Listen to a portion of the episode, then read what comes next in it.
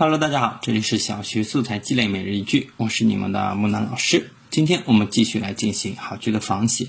我们今天要仿写的呢是和故乡有关的好句。我们来看一下原句，它是这样子的：故乡的歌是一支清远的笛，总在有月亮的晚上响起。这句话就非常的浪漫啊，发现没有？嗯，那写出这么一个浪漫的句子，其实对我们就有点难度了。那五年级、六年级的孩子尝试写一写这么比较诗情画意的句子啊，那当然能够写出这种句子，对我们自己的作文也好，对我们自己平时的表达也好，都会有帮助啊。我们可以去尝试一下。那么低年级的孩子的话，可能就写不出这么浪漫的句子。那也可以来看一下木兰老师是怎么对这个句子进行仿写的。